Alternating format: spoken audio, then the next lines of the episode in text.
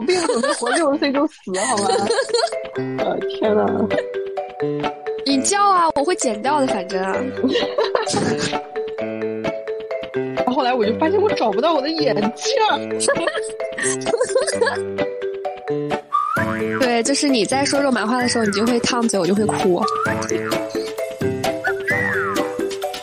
就会觉得你怎么这么丧，这么悲伤啊？我现在就会难过，救命！为什么？Hello，大家好，欢迎来到活不明白，我是登登，我是小青芽，然后 还没有开始就已经然后了，是吗？口头禅真的很多，我现在非常担心。第一，我会听起来像个傻逼；然后第二，就是我会有很多很多口头禅。没事儿，我会尽量把这些都剪掉。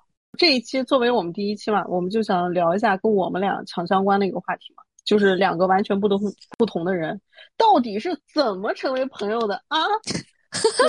也没有那么不同吧？你头发少，奇少无比。不要人身攻击，我头发不要人身攻击，好吗？那好，那皮肤皮肤你皮肤很好，但我皮肤就很烂，对吧？我也不许你攻击你自己。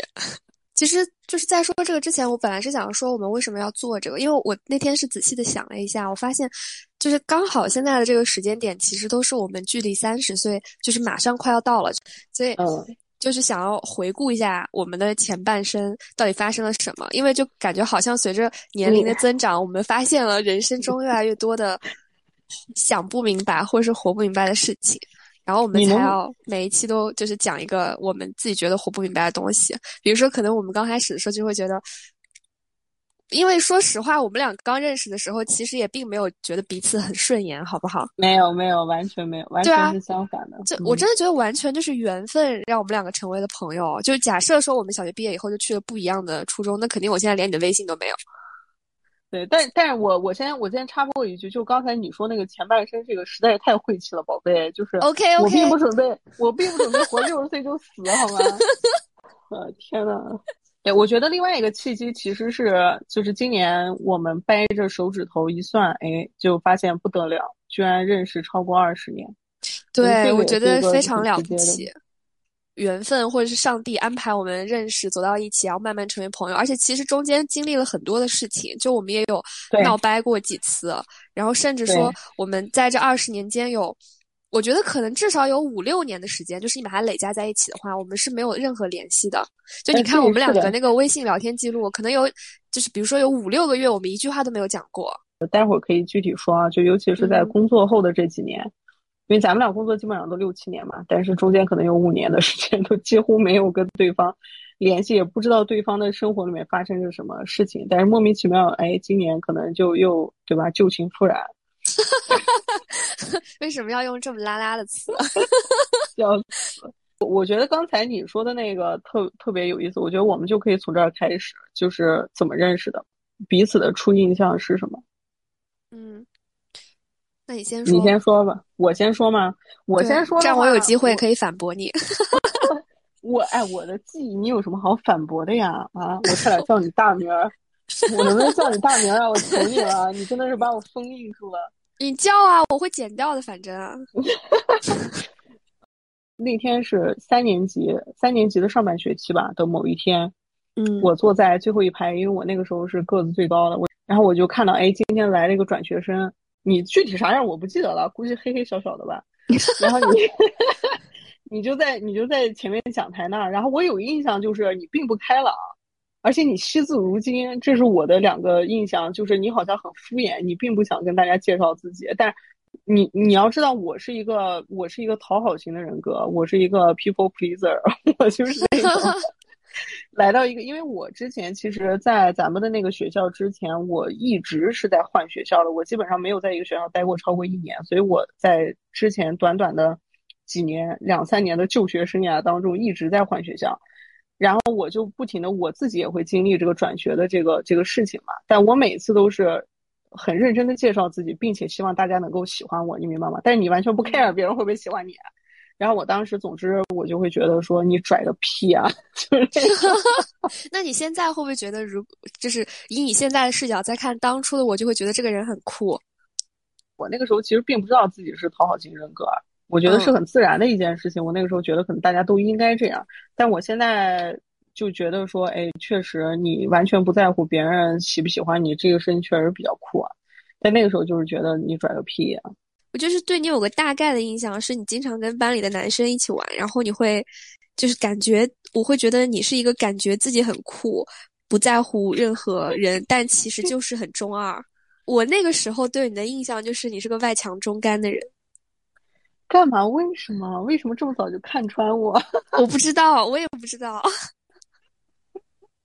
所以你那个时候是完全不喜欢我，甚至有点嫌弃，是吗？我是想要跟你成为朋友，但是有点害怕。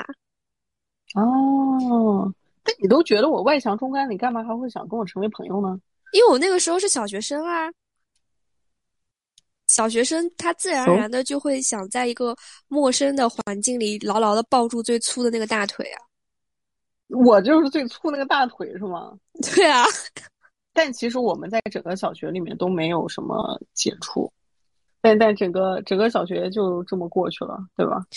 对，后来上初中的时候，就是好巧不巧，办理初中入学手续那天是我也是自己一个人去的，然后你是跟你姐一起去的，好像当时班主任就直接把你留下，就叫你去跟他的办公室看一下那个，就大家的仪容仪表规范。为什么？因为当天你就是一个很厚的齐刘海，加一身非主流打扮，加戴了很朋克的铆钉手环，我印象特别深刻。就他当时就还问你说你是学生还是家长？哦，对对对，这个我有印象，我觉得特别离谱。我觉得他故意的，怎么可能看不出来我是学生啊？也不一定，因为可能你那个时候就是挺成熟的吧。不过，不过确实，就我从小学毕业之后就没有长过个子了，这个这个是事实。一米一米六几，一米六几的，一米五八。印象最深的就是你把你把胳，你先告诉我到底胳膊还是腿？是胳膊啊，胳膊。你把胳膊摔坏那次，我印象特别深，就是那天是呃大扫除，对。然后大扫除的时候，你踩着个凳子在前面的时候，在擦那个电视机，是的，就有一个电视机。然后，然后你就突然不知道怎么就嗷了一声，就把胳膊给弄坏了。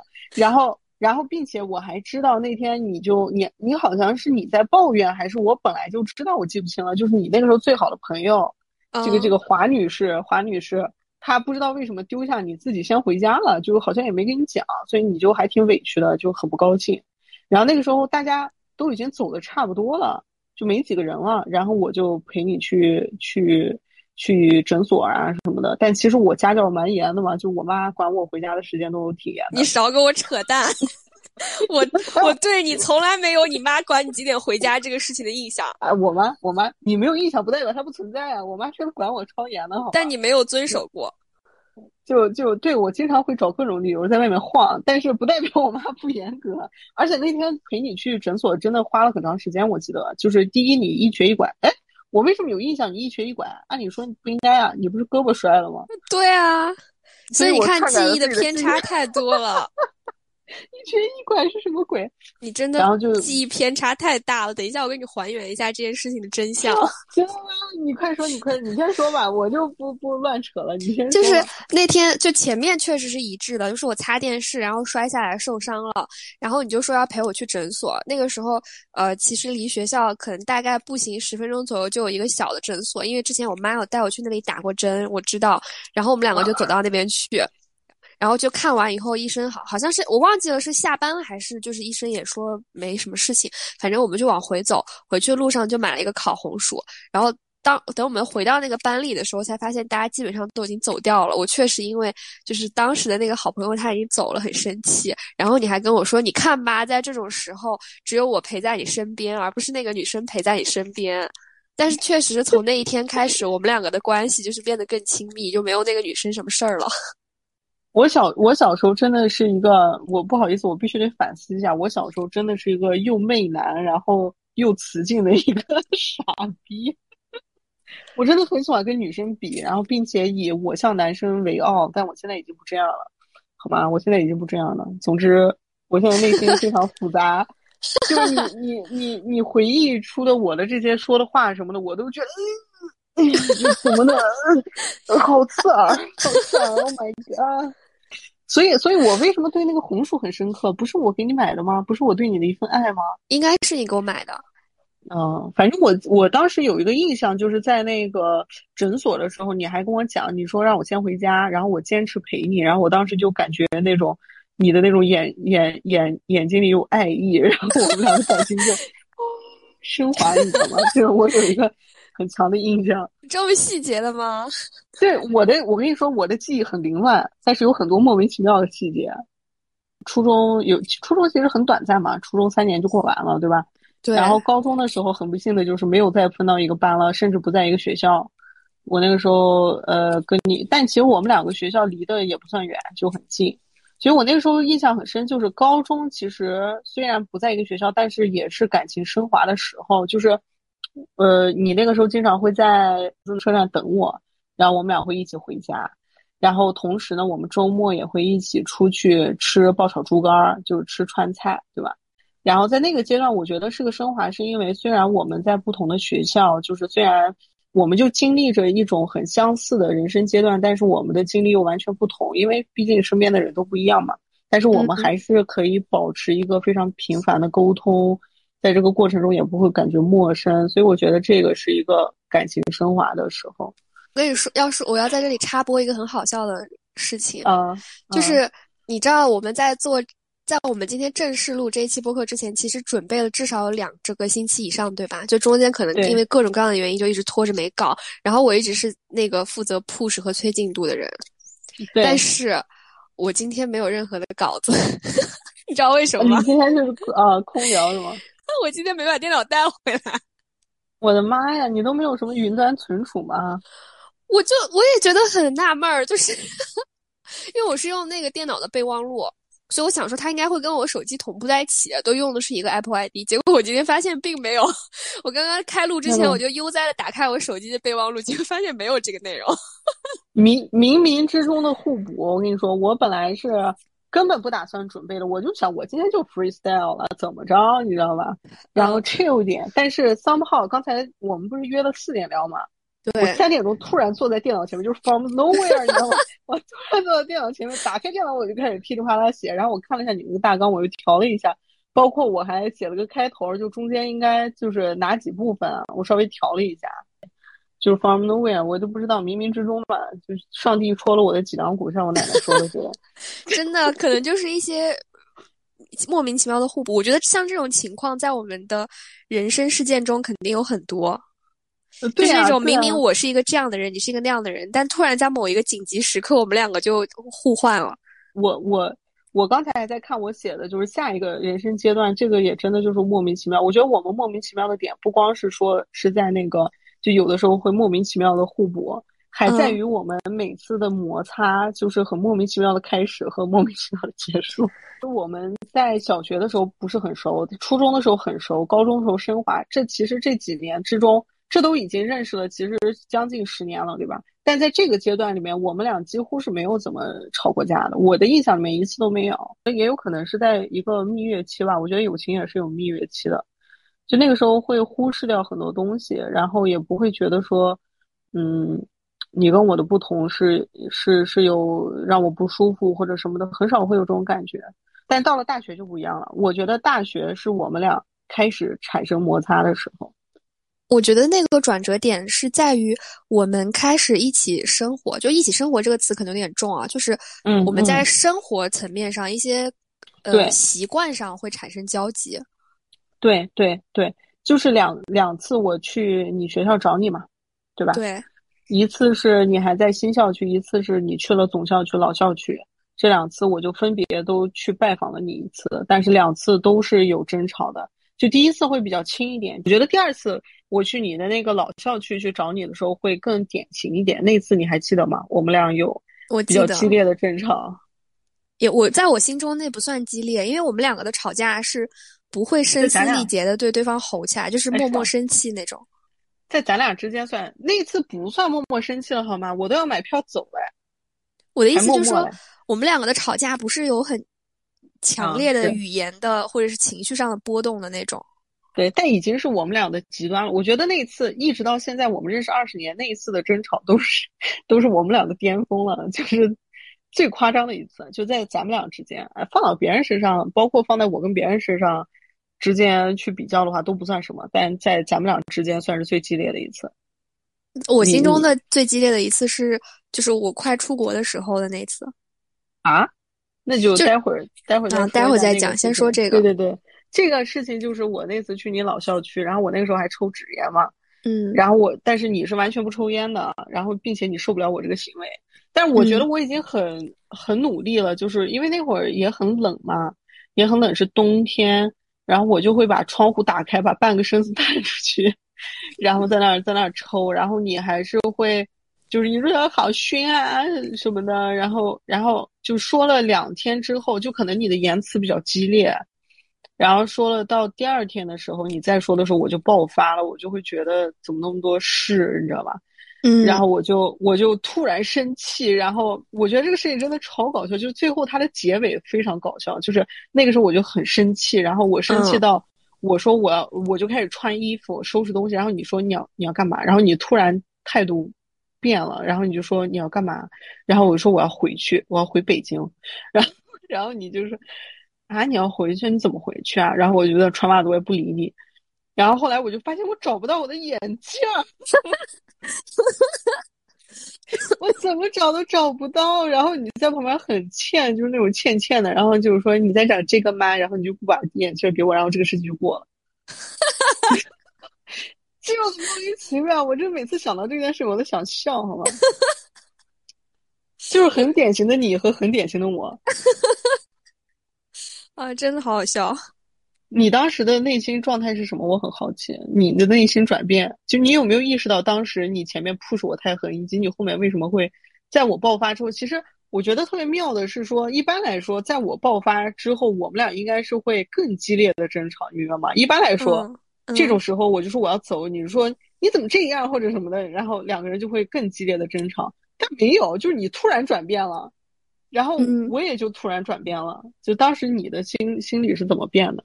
哦，我其实我觉得这个是一个特别有有趣的点，因为它不管是在我和你的关系中，就可能跟这世界上任何的一段，比如说亲密关系也好，还是朋友关系也好，都是如何不要吵架的特别有趣的意思。我有趣的，等一下我们再聊。把对方的眼镜藏起来是吗？对，不是，就是这种处理事情的方式。就反正等一下我们再聊。我先说完这个，我当时怎么想的，就是其实。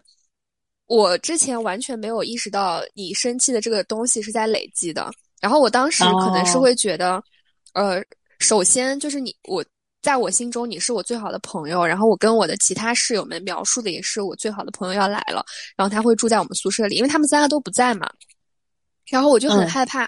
就等你等他们回来以后，就发现他们的东西上什么的都是烟味，然后就会有一些那种评价。就我的我内心的一部分是这么想的，然后另外一部分也是我自己确实讨厌烟味，可是我并没有意识到我这种喋喋不休的说你的方式会累积你的怒气值。但等你真的爆发的那一瞬间，我就知道完了这个事情不行。但我但内我内心是会觉得这并不是什么大不了的事情，我们为什么要为了这种小事闹成这样子？所以，可是我也不是那种会跟你说。我错了，对不起，请你不要走。就我也不会是这种性格的人。然后我就刚好你的眼镜好像就在我面前，我就把它默默的放进了抽屉里。我想说你这样就走不了了。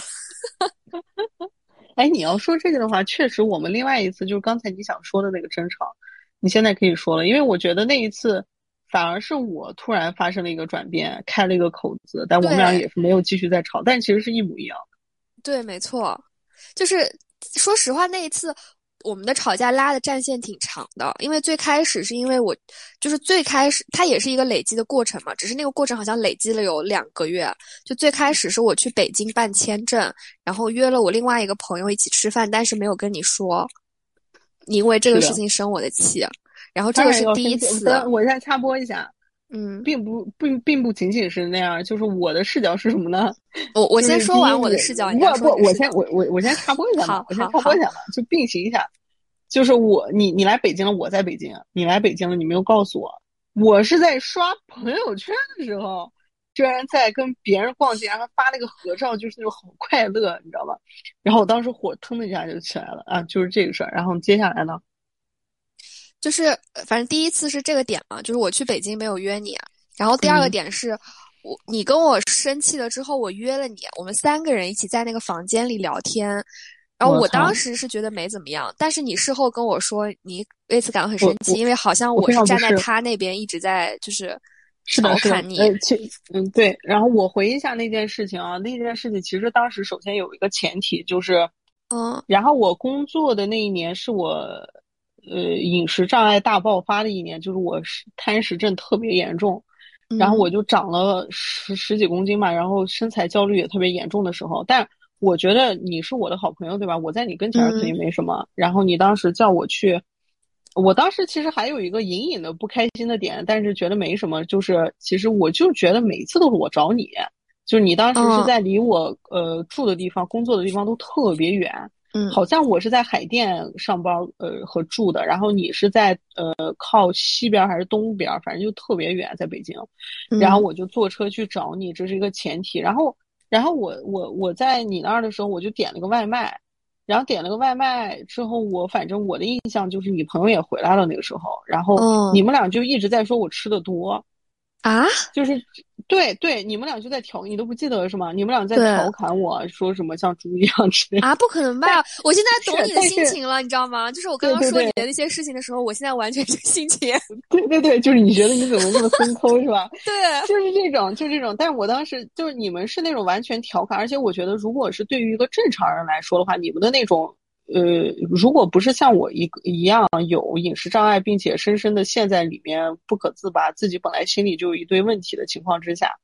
其实你们那样的行为完全没有问题，就是朋友之间的调侃，你知道吧？最多就是笑了两下，就是哇，这份真的很多呀。然后你可能就跟着他说，对呀，编剧饭量就是很大的啊，什么的之类的，你知道吗？怎么来讲我也不知道，但总之就是 就是这么回事儿。但是但是我知道你们这个行为一般人来说是没什么的，但是我觉得你了解我，你不应该这样。然后而且我当时就。再加上你刚才说的，的确就是因为之前的积压，我会觉得你们俩怎么这么近？就你为什么他一来之后就感觉好像你们两人一伙的似的，你知道吧？再加上我是什么驱车多少小时来找你，就是反正数罪并罚了，就是很很多个因素叠加在一起，然后就导致了我非常非常非常不爽。然后这个就好像是第二件事情，我记得第在那件事情之后，我我。我想一下，哦，还有啊，我以为就是这件事情呢。没有，就是在那这件事情之后，就是我好像我就我就从北京走了。后来我突然有一天发现，你把我的朋友圈屏蔽了。哦，我还我还这样做过，哇哦！对，然后我这么有骨气的吗？然后我就我当时是我当时内心是觉得，就是就觉得你是一个小朋友在闹脾气。嗯。然后我就跟你，我就跟你讲话，就给你发微信，给你打电话，但是你就不接也不回。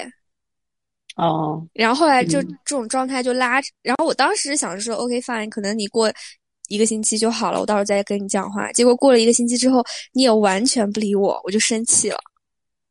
然后我们两个才爆发那次吵架。哦，你就生气，你就来找我对峙是吧？在微信上。对。对我，我记得那会儿那次还吵得挺凶的，包括那天我们俩不是还在回忆之前的截图吗？嗯，对我们两个还把我还把这次吵架就是截图记录下来了。对啊，那次就吵得比较凶的，就甚至就聊到说，哎，我觉得我这么多年，我记得我有一句话就是说，我觉得我这么多年够迁就你的啦，怎么怎么的。你当时用的那个词是挺宠你的。哎，你就让我，你就让我对吧，把它就是。你知道，就是自己去粉饰掉好吗？你非要把这个原话说出来，很恶心。没有啊，很霸道总裁啊，太恶心了好吗？我都不知道为什么我会那样讲话。但总之就是就这样，然后突然就不吵了。但我们俩当时本来是在微信上吵得很激烈，但我突然就开就是铺了两节台阶，我们俩就顺着下去了。对，就因为我们那个吵架也是那种跌宕起伏的，就属于是我跟你吵了两句，你刚要好，然后我这里突然又生气，我又把这个话题挑向了一个让你生气的点，然后你又开始生气，就是我们两个是那种此起彼伏的状态。对对对对对对对，我就觉得没完了，是吗？我我真的觉得挺神奇的，就是你不觉得这种心情其实就是一种。我把你当做那么好的朋友，但是你却好像没把我当回事儿，觉得很委屈。就我们两个好像基本上每次吵架都或多或少会有这个点在里边。对对对，就是或者说是那种我以为我们俩之间是有这种默契的，但是你突然表现出来让我明白说居然没有这个默契吗？但是就是吵在最激，而且我觉得特别神奇的是，我们俩并不是在说吵吵吵吵的差不多两个人累了之后突然停下来，而是说吵的还在很激烈的时候，我突然来一句说：“我刚才都准备拉黑你了，要不是马化腾给我打电话。”对我刚刚又回顾了一下这个聊天记录，就是我们两个已经是那种彼此都开始觉得委屈了，就是你会觉得。呃，你已经努力的在对我比其他人更特别，然后我的委屈点在于，我平时是跟你有这个默契的，只是这一次我实在是受不了了，我拿来跟你讲，你就否认掉，好像我以前所有的妥协，就我们俩在各自为一些事情委屈着，然后，嗯，这个时候其实已经吵到了一个高峰了，但我们两个好像突然之间就很有默契的，就是。休休止，然后我休止的那个符号是我当时跟你说行了，就其实这句话我接下来是想说我们别吵了或者是干嘛的，就是给一个台阶。但我刚说完行了这句话，你就开始跟我说马化腾不许你拉黑我。你说白了还是有默契在的，就是在吵到一个，其实当时那个节点就是说我们俩如果再不互相让步的话。就是我们两个去对方了。对，虽然是彼此独立的，但是你也这么想，我也这么想。就是这个想法，就是如果我再不退步的话，我们俩可能就要结束了。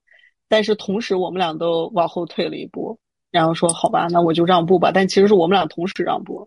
对，就是我就立刻说是我不对，然后你就跟我说：“嗯，你你会就是如果你能够原谅我说话很重的话，我能不能接受你生闷气？”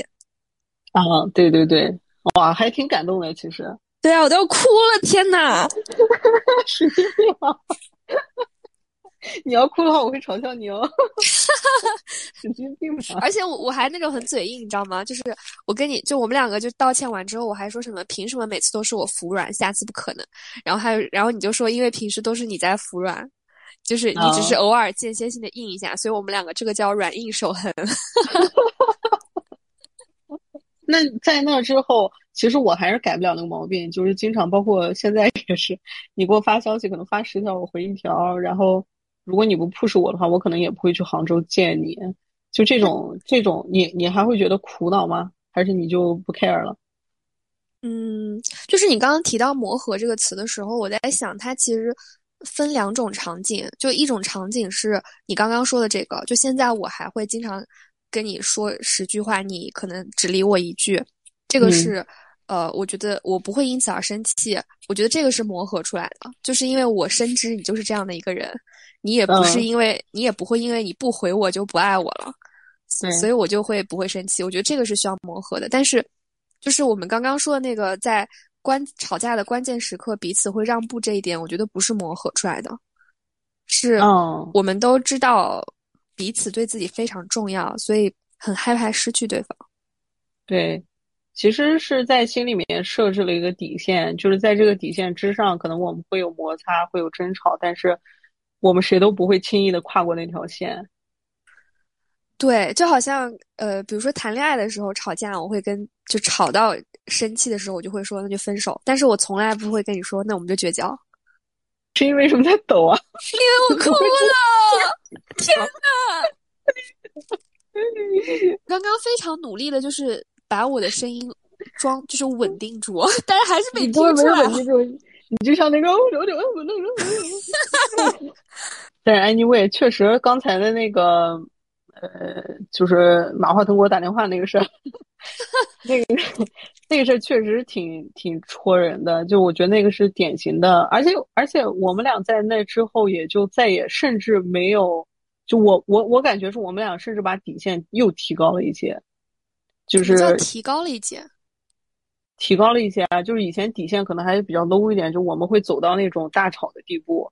但是后后面我们就甚至提高了点，我们甚至不会走到大吵的那一步，我们就会把话说开。对，其实后来我们之间的相处也是有很多机会去去去争吵的呀，去争执的，但是我们都没有走到那一步。就是会在那一步快要来的时候，就有一个人会闭嘴。你你就比方说刚才就说到生活中的磨合嘛，你你不是也说了，就现在其实也会有嘛。我印象特别深的就是那一次去你家的时候。就是有两件事情叠加在一起，就是第一件是头一天晚上你睡觉了，我还没睡觉，然后明明你的门都关上了，然后我的电视声音关的非常小，然后你还不停的给我发信息，然后说吵得我睡不着，然后我就觉得这个麦怎么那么多事啊，然后我就特别烦躁，你知道吗？然后我就把我就把电视声音全关了，然后我还当时其实我心里有个很阴暗的想法，我就心想我就要把声音全关了。我看看他，待会儿我就特别期待你再给我发个信息，然后我能骂能把你骂一顿，就是我都已经把声音 静音了，然后你要是再给我发个信息说吵得你睡不着，我就说我这啊该说了，我已经把声音都关掉了。但是你你还真的你还真的没有说，然后我心里就更气，我心想他是真的听到我声音了刚才，然后然后结果是第二天的时候。呃，第二天早晨我就要走了嘛，但是同时我还有点工作要忙，我就在那里忙工作。然后你起来了之后，你就在说那个空调的事情，你真的很龟毛。你就在说那个空调，你忘了吗？你就说那个空调，你说你说这个空调，因为我当时非常专注的在工作，然后你就你就说这个空调，你如果开二十五度的话，你就不如不开，就是也没有什么凉风，然后你还浪费电。然后我就心想说。我可以感觉到风啊，但是我当时因为太忙了，我也没有时间跟你去 battle，然后我就没有说话。然后，但是我心里面就非常气，然后你就一直在说，然后我后来就气，就是你在说的同时，你也没有把它关掉，你知道吗？然后我就特别气，我当时就咵的一下站起来，然后去，然后我就嘟囔了一句什么我忘了，然后我就把那个空调关掉，然后继续忙我的事情，你也没有再说话。但是，但是。虽然说我当时非常气，就那一瞬间非常气，但是完事儿了之后，我就陷入了深深内疚，因为毕竟我现在也是个不同的人了嘛，对吧？我当时第一反应就是说，如果我有不满的话，我应该直接告诉你，而不是说，又是像其实就像大学那会儿一样，你都不知道我在积压一些愤怒。对我真的我的毛病就是生闷气，我就会积压到一定程度之后，我就爆发出来，然后另外一个人就很懵逼，然后就这样呀，然后我就觉得说我确实不应该这样，而且。你都这么高兴让我来，然后我们都度过了那么开心的两三天，然后在最后一天我要走了，就是因为你当时就是要去上班了，你上班还没回来的时候我就要走了，然后我就觉得说在最后就是我我要走，虽然我可能两周以后要来，但我就觉得我马上要走了，然后然后就搞这么一出，我就觉得非常非常内疚。后来我不是就在那个车上的时候就给你发信息嘛，嗯，就我们都没有。走到说我又生闷气很多天，然后你又跟我说，然后我再把这个空调和电视机的事情给你一顿爆发，其实是可以走到那一步的，对吧？但是没有走到那一步，因为我学会了反省。然后你也你也你你也很 nice，就是我跟你说什么啊，抱歉啊，我今天有点那个脾气有点暴躁，然后说你说没有发现啊？在骗谁？怎么可能？你是真的没有发现吗？你肯定发现了。我我我想一下啊，就是，就其实电视那个事情，就是我你你就是你你那边是关到静音了嘛？但其实我不知道你是关静音了，就是因为我有听到你就是起来拿遥控器的声音，所以我以为你是把电视关了。然后我内心还有一丝愧疚，就想说 我是不是真的太事儿逼了？就是我都把你生气到把电视关了，而且就是我能听见你按遥控器，但是你没有回去睡觉，就说明你还在客厅。我想说你一定是在客厅生闷气玩手机熬夜。然后我就觉得很愧疚，嗯，然后我就怀着那个愧疚睡着了。就除了除了把电视机关掉以外，其他都猜对了。我虽然把它静音了，但我确实静音之后生闷气玩手机。就第二天早上起来的时候，我是有一点忐忑的，因为我就是醒来以后，我想到昨天晚上我们在暗自较劲生气这件事情。嗯。没想，但是我我也不知道怎么，我一我一起来我就开始跟你说这些，然后我说完之后，我我觉得你肯你肯定会因此而不开心，但我没想到你你就真的站起来去把那个空调关掉了，我以为你就是不管我，就是我说任我说，但我说完之后，我其实也意识到就是。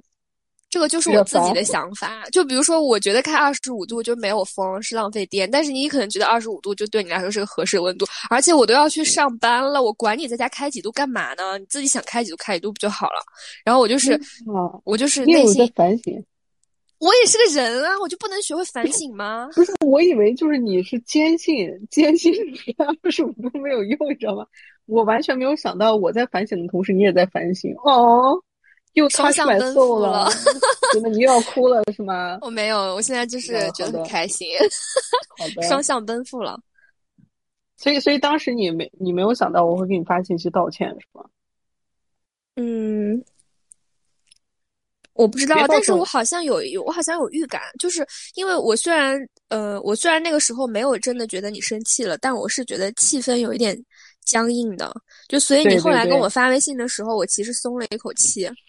我知道你说的那种预感是是怎么着，而且而且我我感觉我每次都能在你的，我我觉得你就特别欠，就每次每次都是你把我惹烦了之后，我还在生气的时候，我用余光以及你散发出来的气氛，就能感觉到你已经开始内疚了，然后你在观察我，你知道吗？你在观察我，你就还会不停的跟我说一些有的没的，什么这个早饭是怎么回事呀，或者待会儿你准备干什么呀？然后我就觉得这个麦又觉得内疚了，然后但是。我心里面那会儿气还没消，我就知道我如果开口的话，肯定语气不好，所以我就在忍着。其实就是我刚刚说的，我们都把底线 提高了，你知道吗？就是不会走到吵架的那一步。接下来就可以说到说，哎，我们是如何维持这段友谊的呢？其实，呃，我我先说啊，就是我刚开始看到这个问，因为这个问题其实你写的嘛。我会觉得说“维持”这两个字有点刺眼，你知道吗？有点很不舒服。我我会想维持什么？好的友谊需要维持吗？其实这是我另外一个毛病，我比较浪漫浪漫化。然后我觉得需要费劲儿维持的友谊，那还能叫友谊吗？但是后来我又仔细想了一下，我们俩这样心甘情愿的、不知不觉的不断调整自己，其实这就是客观上就是一种维持。那其实刚才我们说到的很多，其实都能体现。你就比如说，就我们刚才说这个例子。啊，这个第一点就是少揣测，多沟通，就是没有什么是不能摊开说的。我觉得这个是和恋爱，甚至和一些家人相处之间都做不到的，是属于好朋友之间那种特权，就没有什么是不能摊开说的。我印象特别深的就是，嗯，这正好是我们刚才没有触及到的一个重要的人生阶段，就是近五六年，近五六年就是差不多就是你出国又回来，然后我在这边一直工作的这五 这几年。其实我们俩之间几乎就没有联系了，对吧？有很长的一段时间。对。然后，对吧？然后，这后来后来你联系我说，我们俩就发现说，哎，你就在杭州，我就在上海，我们俩现在突然变得非常非常近。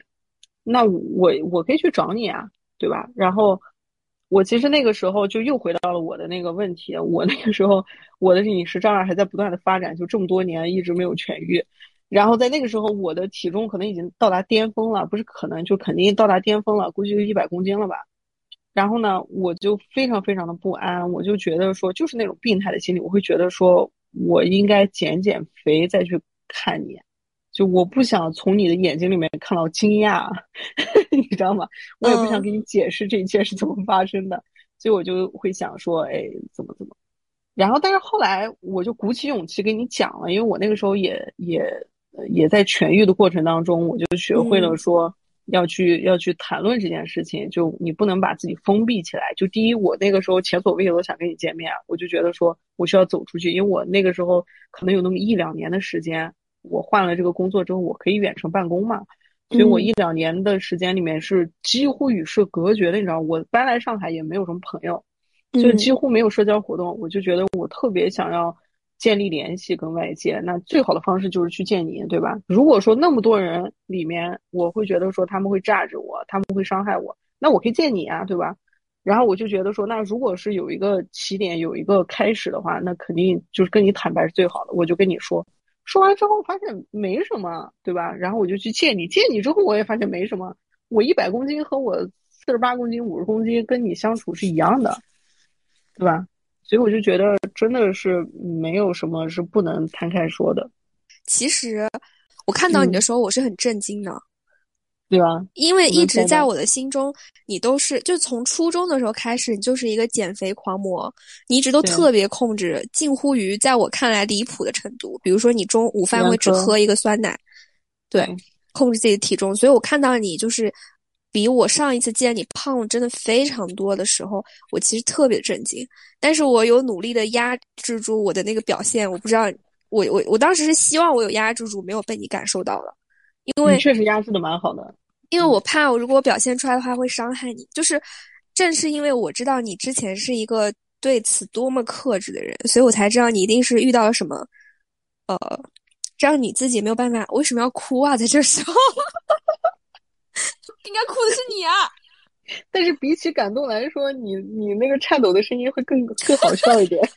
你你 就是因为我知道你以前是一个特别克制的人，所以我知道你肯定是发生了一些特别严重的，你自己没有办法解决的事情，才会变成现在这样。而且，嗯，现在这样又怎么样呢？就是一个人他长得好不好看，他的身材好不好，就是跟作为一个朋友这件事情相比，就是在我看来没有任何的联系。所以，不管是于情于理，我都不可能就是因此而对你感觉到震惊。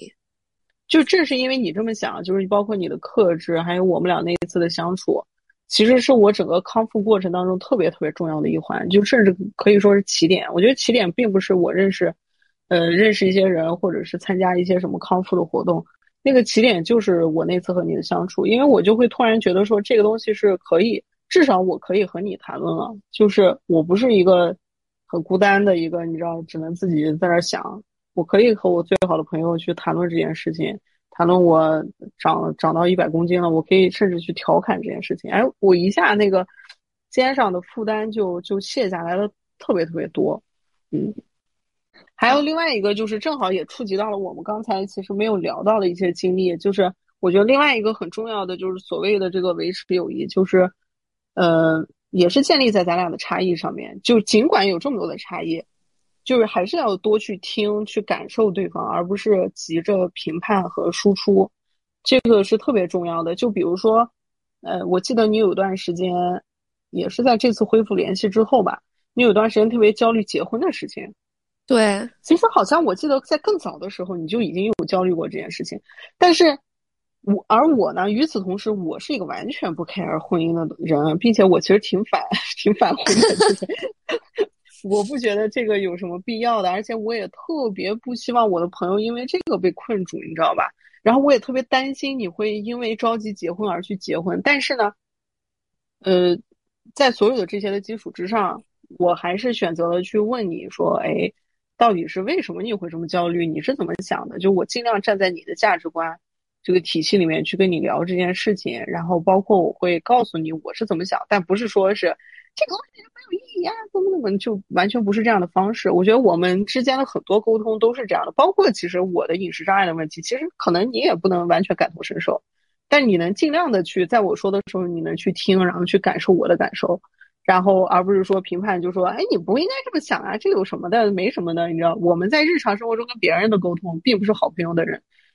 可能经常都会有这样的，对吧？这是一个非常非常常见的一个做法行为，就是我我我我就去输出我的想法，然后怎么样的？其实这并不是沟通嘛，对吧？我觉得就是我们俩之间这个友友情维系的一个很重要的一个点，就是我们俩有这个能力，就是互相的能去感受对方的感受，即便这个感受并不是你原来的感受。我特别认同这个点，但其实我觉得。之所以这件就是沟通，好好沟通这件事情如此的珍贵，就是因为做好它其实特别的难。因为就像你刚刚说的，如果是跟自己的父母啊，或者是呃跟同事啊，甚至是跟亲密关系中的另外一半，是因为你在沟通的时候会背有太多的包袱，你会想说，如果我这句话这样子表述，他会不会觉得反而影响了我们沟通的这个真诚？但是我刚刚在听你说这些的时候，我就想起来一件事情是。虽然我们今年已经是认识的第二十年了嘛，但其实也不是认识一个人二十年就会了解他全部的事情。就比如说，我会觉得，在过去的很多，就是在过去有很多个时刻，我们是，呃，就是在精神上或者是在情感上非常 水乳交融 之类的这样的一种状态。但是，但是我们其实有很多不敢跟对方聊的话题。就比如说，在你真的跟我说之前，你其实不敢跟我聊体重这件事情。然后，我也，你有没有发现，好像其实，在就是比如说一年之前吧，我几乎从来没有跟你聊过感情的话题。对，哎，其实你觉不觉得这个急着评判，甚至不是说在对方开口之后，就有的时候我们会对对方有一个预设，就我觉得这个东西你肯定不能理解，就我。就包括你上次跟我讲，你你讲你感情的事情，你也会说。我记得有一句话我印象特别深，你就说我之前不敢跟你讲，因为我觉得你一定会说我，但我就会觉得有点受伤，因为我觉得我一定不会说你的。对，是的，我觉得这个就是非常神奇的一点，就有的时候我们不敢开口跟对方讲一件事情，有可能是因为，呃，我害怕他不能够理解我想要表达意思。但还有一种原因是，在我开口之前，我就会预设好你会对我说什么。如果你想要对我说的这件事情不是我想要的，我就会选择不跟你讲。我之前一直都会觉得，嗯，你是一个非常洒脱的人。就比如说，如果我跟你倾诉一些什么恋爱的小烦恼啊，这些你就会觉得这都不是事儿，你就不要去管他。什么分手之后想念他，这些真的都是扯淡，你就应该去什么活好自己啊。我觉得你会给我一些这样子的反馈，嗯，所以我就会觉得，好像我跟你聊这种事情，反而会被你说一顿。就你说是你你想告诉我这些道理，难道我不懂吗？我肯定都懂啊。但是我之所以要，但是我之所以要跟你聊这些，就是因为。呃，他会困扰着我。我希望有一个人可以，就是理解并安慰我，不是不是来教我怎么做的更好。那你是什么时候转变了你对我的这种预判呢？我觉得就是从最近的一两个月吧。嗯，就你发现我并不会那样，是吧？从今年三月份开始吧，我们有了，我们突然又迎来了一个二次蜜月的时间。什么东西啊？你不觉得在？你不觉得这一段时间我们？关于很多话题的探讨，其实比以前更深入嘛？就可能是因为我们都，我们都长大了，我们对这个世界的理理解也好，我们自己的三观也好，都变得更加的成熟了。所以，呃，我们可以在就本身很亲密、非常信任的时候，去聊一些更深入的话题。就不是说大家都不相互信任，没法聊，或者是我们信任但聊不出点来。对我，我觉得你说的这个信任特别好。我觉得它不光是那种你知道浅浅的信任，信任是说。呃，就像刚才说的，我我觉得我我知道，我信任我说这个话你是会听的，你也是会去努力理解的，呃，或者说我我信任我能跟你是能沟通出来一些东西的。somehow 不知不觉当中，其实两个人的生活还是相对比较同步的，就包括我们的收入啊，包括我们的生活状态、精神状态，其实都是比较同步的。就我能想象说，如果说我们两个人天各一方，对吧？或者说他我还是两年前的状态，比如说，那我们俩不可能是今年的这个这个感情的状态，我们俩之间不可能达到的。就有一种友情上的门当户对的感觉。对对对，我觉得这个虽然残酷，但的确是。所以我一直其实挺恐惧你，你结婚的话我怎么办？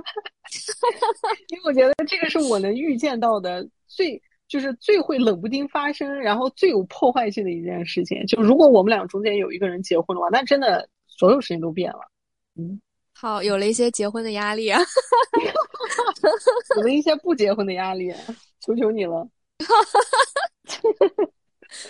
没有啊，我觉得这个是然后我突然结婚的压力和不结婚的理由。对啊，然后我突然开始哭。我一直都没有提出来一个点，我也太废了吧。我可没说啊，我什么都没说。但我觉得，其实你提出来的每一个点，就可能都是在我心中非常重要的。而且，其实我有一个，哦，我想想，我我先说这个我想到的事情吧。就我前前段时间看了看了一个书，就他大概是想说，从来没有人把，呃，我要拥有一个永远的好朋友当做人生的目标。嗯，然后我就觉得这件事情就是。他不提出的时候，你永远不会思考这个问题。就好像，呃，你在做很多人生关系重要性排序的时候，我相信是没有人会把友谊排在第一名的。嗯，但是他一提出来说，为什么不把友谊排在第一呢？就觉得这个问题好像很有趣。对，对你刚刚一说，我也觉得挺有意思的。包括其实我们小时候会会会曾几何时会有那种梦想，我相信现在很也有很多人可能会有一个。呃，梦想是说找一个自己爱的人，对对对，过一辈子，这个是肯定是会当做人生最高要义的，对吧？对，或者一个幸福美满的家庭，对吧？但是没有人会说，好像好像搞得好像 好像友谊是信手拈来的，是总会发生的，但其实并不是。而且，就很多人会说，比如说，当你处于一段暧昧关系的时候，你觉得这个人很好，然后你就会觉得我不想要跟他变成亲密关系更进一步，因为如果变成亲密关系，有一天会分手。但如果我们一直是朋友的话，我们就会一直是朋友。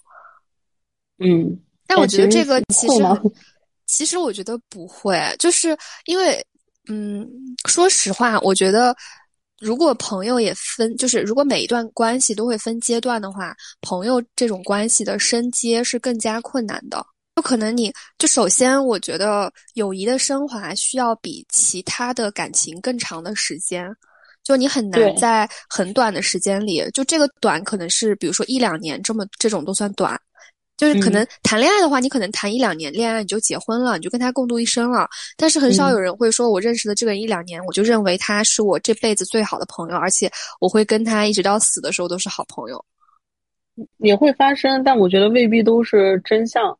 就有很多时候都是，包括我自己在人生当中也经历了很多假性的亲密关系。就是说朋友的话，不说跟男朋友，就是酒肉朋友。就男朋友也甚至都不是酒肉朋友，就真的就是你当下觉得他是你很好很好最好最好的朋友，但其实你回头来看的话，你们俩并没有什么特别深入的交流，或者说你甚至回头来看，你了解这个人吗？未必了解。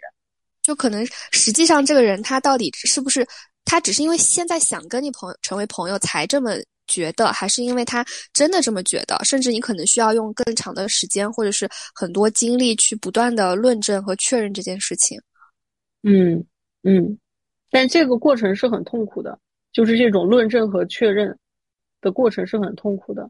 但我觉得我们俩，嗯，比较神奇的一点是在很早的时候，我印象非常非常深，在很早很早的时候，我甚至跟我很多其他的好朋友，我都没有过这个强烈的想法，但是跟你是有的。我就觉得说我了解这个人的缺点，但我就是愿意跟他做朋友，你明白吗？就是跟很多人，我都是会。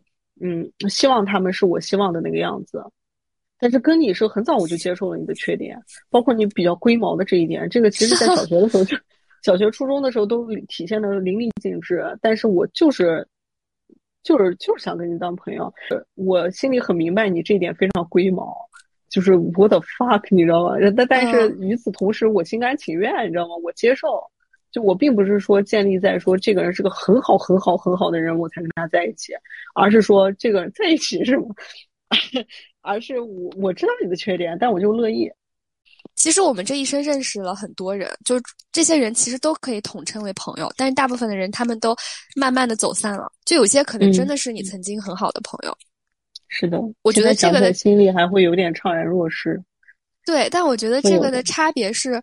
呃，比如说，如果你是在选择你的另一半，其实你可能会更加倾向于用一些有效率的方式去筛选。就比如说，大家都会说，嗯，像家暴、出轨这种都是一次或无数次的，就可能这种事情出现一次，你就直接把这个人 pass 了。但是你在跟一个人交朋友的时候，其实你并不会去测试他。嗯。你不会主动的去测试他，就比如说你其实不缺钱，但是问他借钱，说看他愿不愿意借给你。我觉得这种事 大家都不会做的。但如果是另一半的话，可能就会用那种更加严格的筛选的标准。然后对你在友谊里面其实并不会急于的去寻求一个答案，所以这个时间会拉的比较长。这个答案都是在生活里面慢慢主动找上你。你你就比如说你刚才说的这些，你跟一个男的可能。你会急于的去求证一些东西，比如说他到底忠不忠心，对，或者说他到底是不是一个可靠的人，你你可能会想尽各种办法，包括平常细致入微的观察或者怎么样的。但是跟朋友不会，跟朋友就是在不经意间一个一个的答案找上你，然后至于你接不接受，那是你的选择。我们刚才说了那么多差异，分析了那么久，我们为什么能当朋友？其实我觉得可能冥冥之中在。很底色的这个方面，我们俩的底色可能就决定了我们俩是互补的。因为你刚才说这个，我一下我就觉得说，我就是那种直觉派的人，我真的我就是感知。我虽然说我逻辑能力也有，对吧？我逻辑能力并不差，但是我的天天然的、很自然的一种方式就是去感知。包括我觉得我们俩之间的沟通这么多年，你肯定也心里很清楚，就我就是那种。很感知力，有的时候我会说自己很浪漫派，其实就是因为这个原因。包括我其实呃很多时候我会告诉、反复告诉自己的一句话，就是将水来什么降呃兵来将挡，水来土掩，经验无用，交给直觉。就是我老是会念这句话，但是虽然它比较极端，但是它真的就是代表了我的一种想法。就我会觉得说，直觉这个东西，虽然你觉得它只是一个没有来由的东西，但其实它可能只是你在。呃，浅层意识里面，它计算的太快了，它可能拉扯了很多因素在里面，包括逻辑的，包括你的感受的，然后给你给到一个所谓的直觉，你觉得它没来由，其实它甚至可能比你用你那个小小小脑袋去 figure out 的东西更可靠。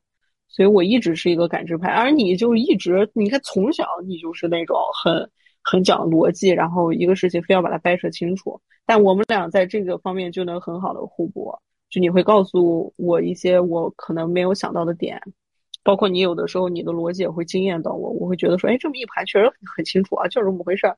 然后我有的时候可能会给你一些你你完全没有想到的一些感知上的东西。对，而且我听你这样说完之后，我突然就是有一种茅塞顿开的感觉，因为，呃，我因为我其实就除了可能父母或者是家人之外，我其他所有身边的朋友也有认识超过十年以上的，就我不会像跟你吵架的时候有一个，呃，就是有一个 red flag，就跟我说这个时候不能再说了，这个时候要停下来，我永远都是冲口而出的，想要表达我当下的那个心情，然后我也会。呃，说出什么？那我们就分手吧，那我们就不要在一起了吧的这种话。但是我跟你真的从来就是永远会有一个那个 red flag 亮起来，说你不能再说了。对啊，你你知道吗？这个东西也是双向的。就有的时候我的那个情绪上来的时候，我看到你，我就一下就会觉得说这件事情在你的那个，就是你散发出来的那种理智，会让我觉得说这个事情其实并不是个事儿，明白吗？就是我会。反思我自己的情绪是否合理，以及以及他有没有可能可以去疏散掉，就是所以我们让彼此更完整了吗？你怎么知道我在偷偷的擦眼泪？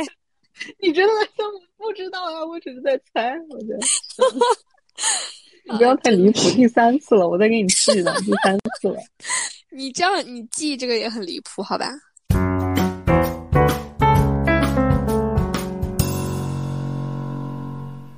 我不明白这个这个事情，我我那天我们俩想出来的这个播客的名字，我就觉得特别 OK，就是因为我其实还是回到那个感知派的方面啊，嗯，我一直从小我就觉得我活不明白，包括比如说重要的几个节点，当大学要毕业的时候，我的室友都非常的感觉目标明确，比如说要去银行，比如说要去电网，我们是电力学校。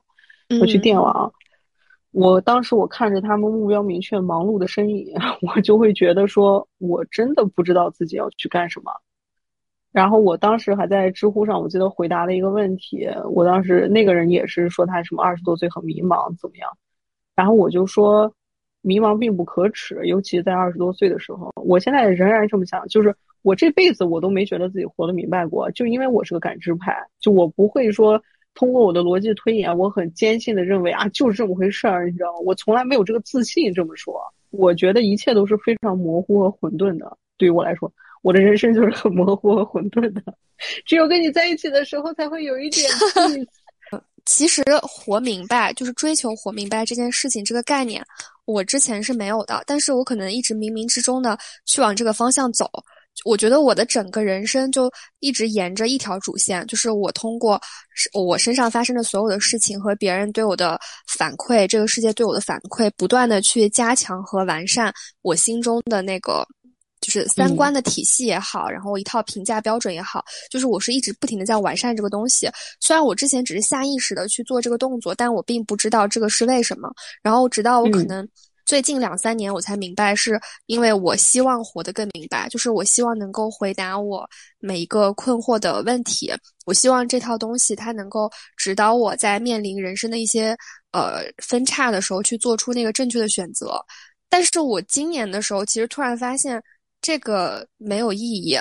就是我以为我活明白了，我为了活明白这件事情做了这么多的努力，做了无数次的脑内归纳总结，画出了一个脑图，但它其实在我真的面临这件事情的时候，它不，它不奏效。嗯，但是当我在你身边的时候，我就会告诉你说，你活不明白也 OK。对，这件事情是 OK 的。就我觉得这个可能就是我们能成为朋友的原因。我就觉得说感感受这个东西有就是有，你不能说你不该有这个感受，或者说你应该有什么感受，不存在的。你有就是有，没有就是没有。而你告诉我你很伤心，我没有任何立场告诉你说你不该伤心，因为你就就是伤心了。他有就是有，就这么简单。你这句话跟我的咨询师说的很像。是吧？我觉得你咨询师有点东西啊，宝贝儿。我觉得你可以跟他长久的聊，有点东西。啊，我我刚刚是想说，就是在你说了这么多点的时候，我就在想那些让我不能够放弃你这个朋友，就是永远在我们的关系濒临崩溃的时候会亮起那个 red flag 的东西到底是什么？我觉得可能就是呃，第一个特别重要的原因就是我非常非常的信任你，就是这个信任他你他妈是不是又要哭了？是的。他妈的，让我冷静一下。笑死！我继续说回去，就是第一个点就是信任。我觉得这个信任不是说我相信你永远都不会伤害我，或者是呃我相信你永远都会出于我的利益去做这个考虑，而是我觉得不管我是一个什么样子的人，或者是我跟你说了什么事情，你都不会去评评价我。嗯嗯嗯。我觉得这种信任和支持对我来说是非常难能可贵也非常重要的。你知道这叫什么吗？是什么？叫 unconditional love，无条件的爱。就是你不管怎么样，对吧？我都我都对吧？这个话我就不说太肉麻了。就这是我今年今年才学会的。就是当其实其实我说实话，就是在你身上我是感受到这个东西。嗯。就是，就说起来虽然很蠢，就真的就是在我一百公斤的时候，我会觉得说，你让我感觉到，不管我这个人贫穷还是富贵，肥胖还是 消瘦，你都会给我 unconditional love，你知道吗？就是你给我的爱是无条件的爱，哪怕我这个人又龌龊又肮脏又怎么样的，你都你都都可以给我这种支持，就是同同理，我也会给你，就是就这个这个就是。难能可贵吧，只能说是，而且其实并不容易做到。其实我们在可能相处的呃一些过程当中，并不能做到，但是通过不懈的努力，对吧？最后还是能达成这一点。好，你等我先哭完。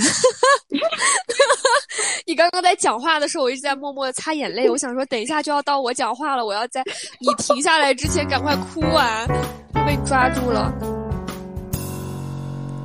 就是不管是任何一段亲密关系，就可能我们今天聊了这么多，最终的结论就是，如果想要跟一个人成为长久的好的朋友，或者是在任何一段你想要好好维持的亲密关系中，最重要的前提可能是人为无很难去控制的。就比如说，我们需要一些缘分，我们需要很多时间，需要可能双方在潜意识的作用下，共同的努力去达成一些事情，度过一些关卡。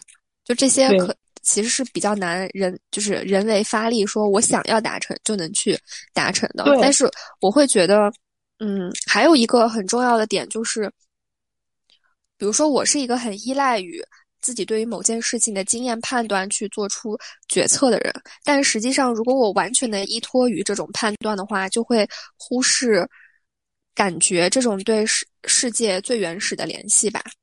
就好像，其实我跟你的关系之所以能够走到今天，可能是感觉这种东西占了更大的比重。因为我其实很少会去想说，呃，我跟你在有矛盾冲突的时候，我们俩到底谁是对的，谁是错的，是不是应该坚持对的那个人的观点呢？我不会这么想，我只会觉得，嗯嗯，我不想失去这个人，所以我需要去做一些不会让我失去你的事情，比如说我要闭嘴，我在这个时候我要安静，或者是我就是要向你低头，嗯。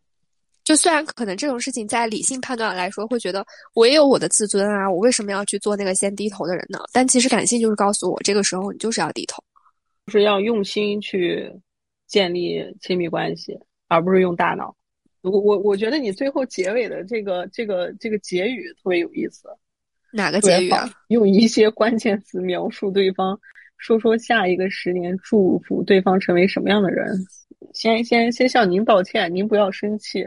嗯，这个关键词是三个字，叫老古板。我不知道为什么，OK，我不知道为什么，但我就觉得你像一个，就我也不能说你像一个老古板，但是他真的就是你在说一些关键词描述对方的时候，我蹦出来的词，就可能是你那种很很很很有逻辑的那种，很整齐划一，包括你平常生活中的当中的那种龟毛，都像一个老干部，然后。像一个司令员儿，在我身边那个司令员儿，拿着鞭子在抽我，就那种，哎，我又很享受，就是那种，所以就是个老古板。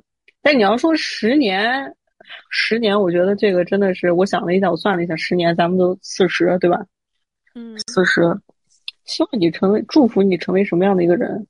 我其实想了半天，我觉得想来想去，就还是觉得希望祝福你成为一个内心满足、快乐的人，并且依旧有一个最好的朋友叫小金牙。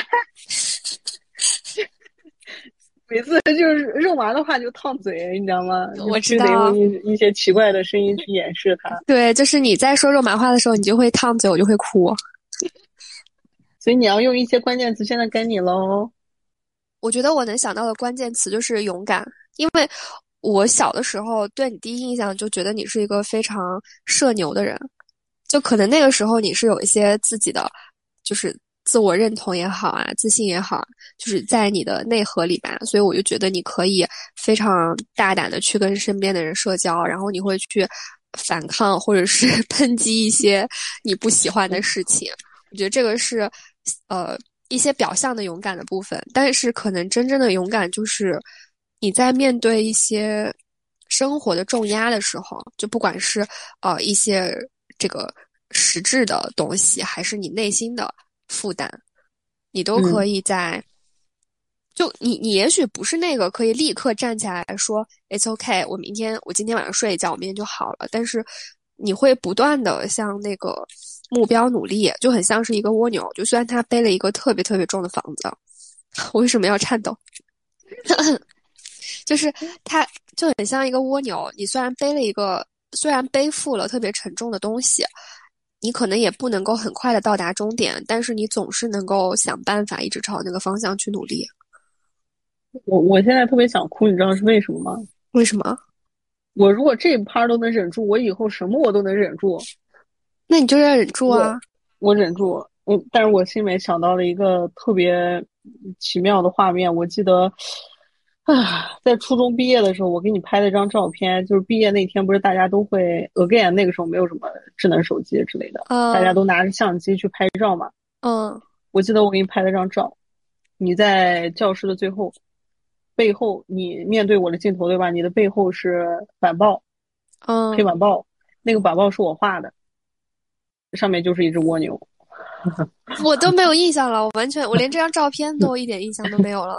因因为那个时候是高三，呃，初三快毕业嘛，所以板报也是类似的主题。那个时候我我办的那期板报就是画了一个，战幅挺大的，基本上每整个板报的左半部分都是一个藤蔓，然后有一个蜗牛在往上爬，然后让大家写了一些呃那个寄语或愿望吧，我忘记了，然后贴在那个上藤蔓上面，基本上就是这么一个板报。让你在前面拍的照，但是我再一次，我觉得就是胖吃到开头，我又觉得我好森抠啊！就是你说了一个这么感人的点，然后我刚才全程姨母笑，然后内心非常受触动，然后觉得哇，我原来是这么好美好的一个人，然后又感觉被你再次鼓舞到，就是你总能看到我美好的一面，然后又看到了自己的笔记上面写着老古板，后面还跟着四个哈哈哈哈。我就觉得自己像 像孙抠一样。我说你老古板，你应该说我老森抠，这样咱们比较对的。你不觉得我很少骂人吗？发现了呀，所以我就说呀，不管我多么的肮脏龌龊，你都 你都给我无条件的 unconditional love。对，所以我是不会说出这种词的。对啊，我真的很肮脏龌龊，好吗？呃，从小就什么让你从楼上跳下来，然后现在结尾又说你是老古板，我觉得不是人。但我觉得还好，我觉得就是每个人处理自己感情的方式不一样。是的，就有些人可能他就，比如说像你，就不是那种 能够把自己的感动诉诉诸于外的人，你可能就是心里默默的感动，然后做一些什么事情。比如说你会我为我的生日选一个小时蛋糕，然后然后取蛋糕的时候还摔倒，对。就是选了一个小时的蛋糕，然后为了让这个蛋糕能送过来，做了那么多努力，还亲自下楼去取，就是为了让蛋糕不要塌掉。结果在拿到蛋糕的第一秒钟就摔倒，把蛋糕摔完了。这个是真是我一生的污点，但是它非常精妙的概括了我在这段友情里面的角色，就是就 是就是很好的一个人，对，但是很好的一个人，但是桑炮有点傻逼。就是这就是我的特点。对，而且我刚刚还没有说完。嗯，哦，就是我刚刚说的，就是勇敢嘛。嗯，哦，对对，就是除了我刚刚说的那个点之外，就是因为我记得我第一天打开那个，就是关注了你的小宇宙账号的时候，我就发现你的那个签名是一句特别丧的话，你说这个人没有过去，也没有未来。对，对啊，是我的心里话。这句话真的就是整个把我震惊住，我就会觉得你怎么这么丧，这么悲伤啊？有吗？所以你的另外一个关键词是悲伤吗？不是，就是我我那一刻我的心里就特别难过，我现在就很难过，救命！为什么？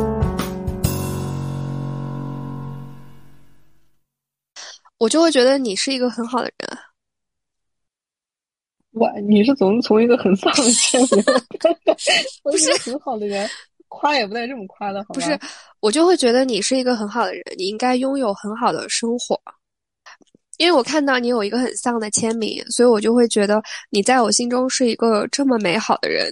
只是，但是生活却给了你这么多的，就是负向的反馈，然后就会让我觉得非常的难过。所以。所以我那天不就是跟你说嘛，就是从那一天我看见你的签名是这么写的之后，我就开始每天晚上就是睡前我都会为你祈祷。妈呀！刚才那一秒是我最接近哭泣，我眼睛已经眼泪已经眼我话都不会说，倒转，眼泪在眼睛里面转，但是我还是哭。就是我祈祷的内容，就是我希望十年以后你能变成一个什么样子的人。我希望你每天能够过得快乐，就是早日不会再被过去困住，成为一个有过去但是也有美好的未来的人。我真的没有想到我的签名会对你有这么大的触动哎！我当时 写这句话的时候，哦，它确实是我自己想的，不是我从哪看来的。就我当时写这段话的时候，我是想说，活在当下。就是我想忘掉过去，我也我也不想去。呃，你这么想确实有点悲伤。我是会觉得说，我不想被我过去困住，我也呃呃不想为未来的一种虚幻的期许困住。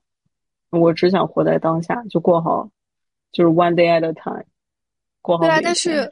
在我确实有点悲伤啊。对啊，在我的视角，就是一个人他应该他的过去有多么的黑暗，以及对未来多么没有期待，才会这么想。呃，确实，你这么说确实，你说的一点错也没有，就是不想忘掉过去，以及不想再想着未来。